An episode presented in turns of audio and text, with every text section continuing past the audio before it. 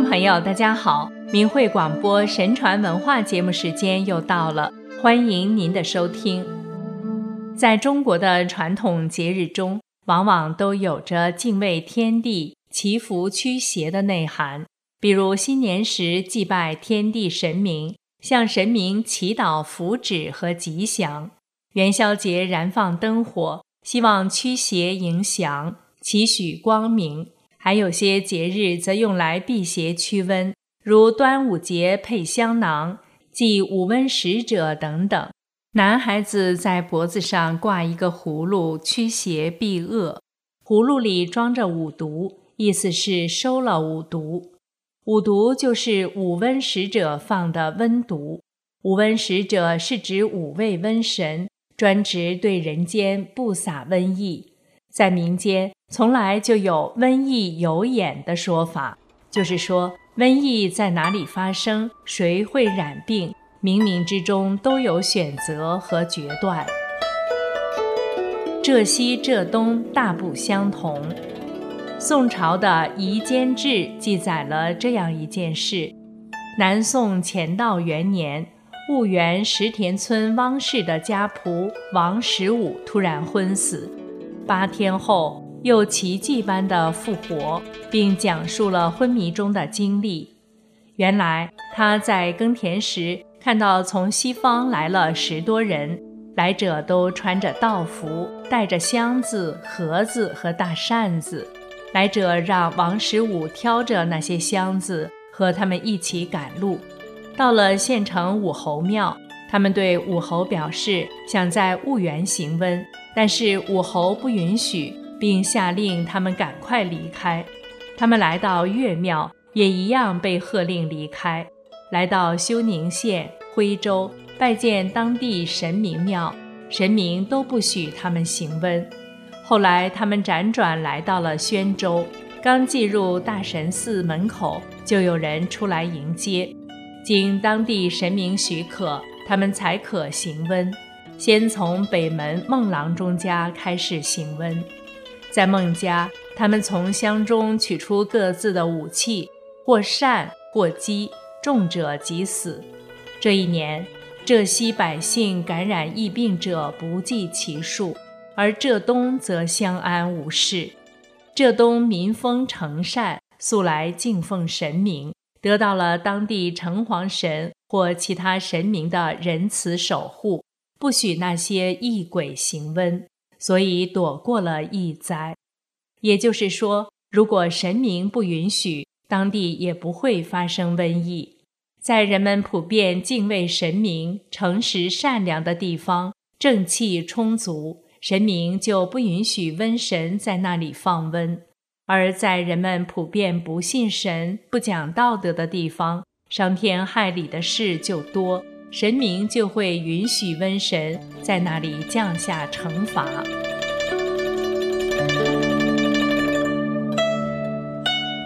行义使者的职责，瘟疫还有另一层含义，就是不会让任何一个好人平白无故被瘟疫夺命。有这样一个例子，在《民国轮回集》中记载，江苏省江阴有个深港镇。深港镇有祭子庙，祭祀春秋时著名人物季札。庙宇中多余的房间就被政府征用，并附设该乡第二初等小学校。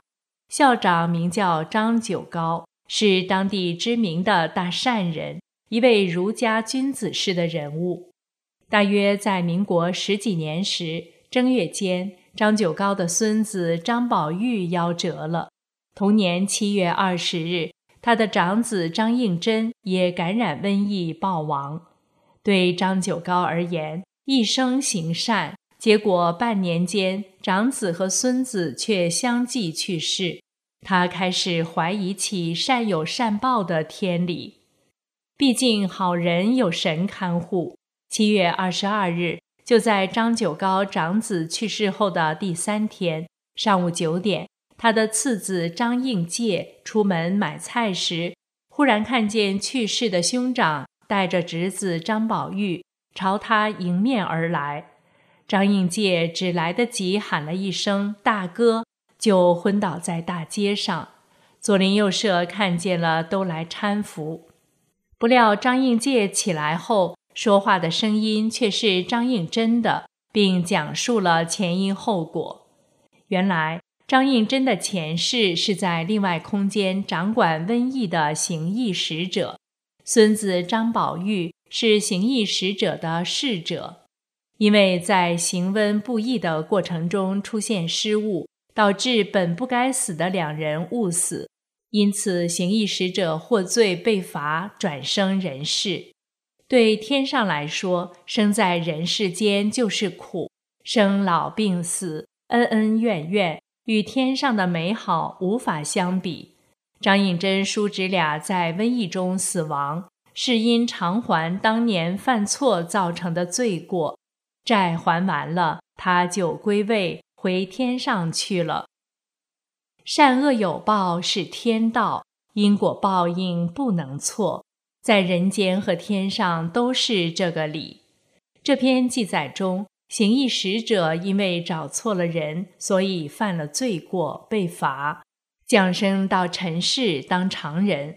估计大家在中国的各类古书都看到过，上天的神仙因违反天条而被打到凡间当人的例子。行义使者被惩罚，说明决定瘟疫传哪里不传哪里，传给谁不传给谁的。是比行义使者更高级别的神。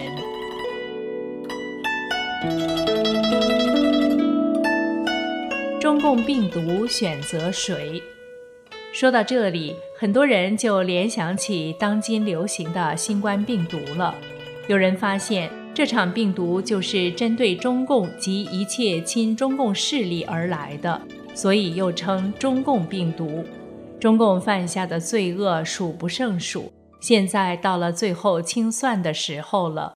不仅中共会解体，跟着中共跑、对中共罪恶听之任之、推波助澜的人，也都到了遭报的时候了。除非当即醒悟，立即悔改。说到中共的罪恶，中共是反神的，战天斗地。土改三反五反文革六四制造天安门自焚诬陷法轮功迫害藏人维吾尔人害人杀人无数，中共官场几乎无官不贪无官不好色乱性利益至上，设计和推动了人类社会的道德败坏。试想，一个对真善忍都肆意污蔑与迫害的政党。上天能让它一直存在下去吗？说到这里，大家都明白“瘟疫有眼”指什么了。对，就是因果报应，有因才有果，不是随机发生的传染。知道这个就很好预防了，马上停止与中共为伍。入过党的，马上写声明退出中共党团队组织，向上天祈祷。在二零二零年的武汉肺炎大爆发中，已经有染疫的武汉市民通过承念“法轮大法好，真善人好”，从而得到大法的保护，从绝望中生还的例子。机缘莫错过，一念定未来。瘟疫虽凶猛，救命有真言。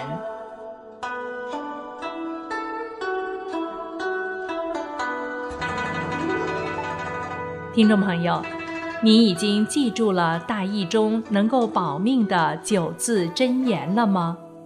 那就是“法轮大法好，真善人好”。